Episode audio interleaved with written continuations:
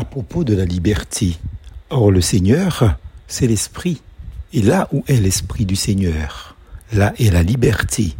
2 Corinthiens chapitre 3 verset 17. En ce moment en France, on parle beaucoup de liberté, mais pour d'autres raisons.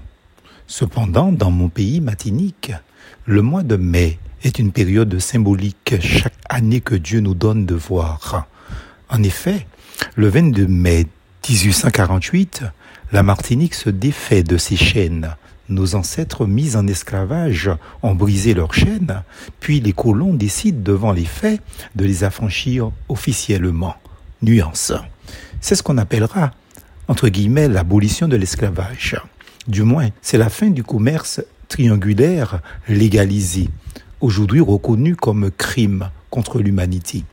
De fait, il existe toute une série de manifestations chez nous pour commémorer cette date et ceci pendant tout le mois de mai dans toutes les villes par les associations qui s'y donnent à cœur joie.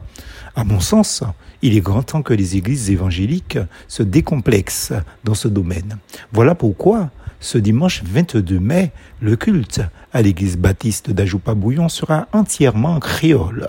Une véritable révolution dans le milieu. Car nous sommes convaincus que le désir de Dieu est que nous connaissions un bien-être abondant. Oh, si tu étais attentif à mes commandements, ton bien-être serait comme un fleuve et ton bonheur comme les flots de la mer. Ésaïe 48, verset 18. Cela s'appelle la liberté. Or, malheureusement, il est évident que nous en sommes souvent bien loin de cette liberté d'épanouissement moral, tant spirituel aussi. Qu'est-ce donc qui peut s'opposer au désir de Dieu? Précisons ce détail d'une importance considérable. Dieu n'a pas créé des robots, mais des êtres libres, que l'on soit blanc, noir, jaune ou rouge.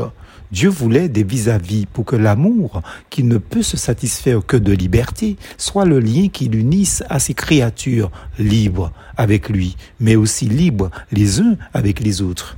Edith Sten, carmélite, qui mourut à Auschwitz en 1942, l'exprimait ainsi, je cite, Il appartient à l'âme de décider d'elle-même. Le grand mystère que constitue la liberté de la personne, c'est que Dieu s'arrête devant elle. Fin de citation. Oui, même Dieu, le Tout-Puissant, a décidé de faire stop devant notre liberté, parce qu'il a voulu que cette liberté ne soit ni par décret, ni par motion de loi, ni non plus par contrainte, mais par amour. Ce qui donne la dignité à l'homme, c'est sa liberté.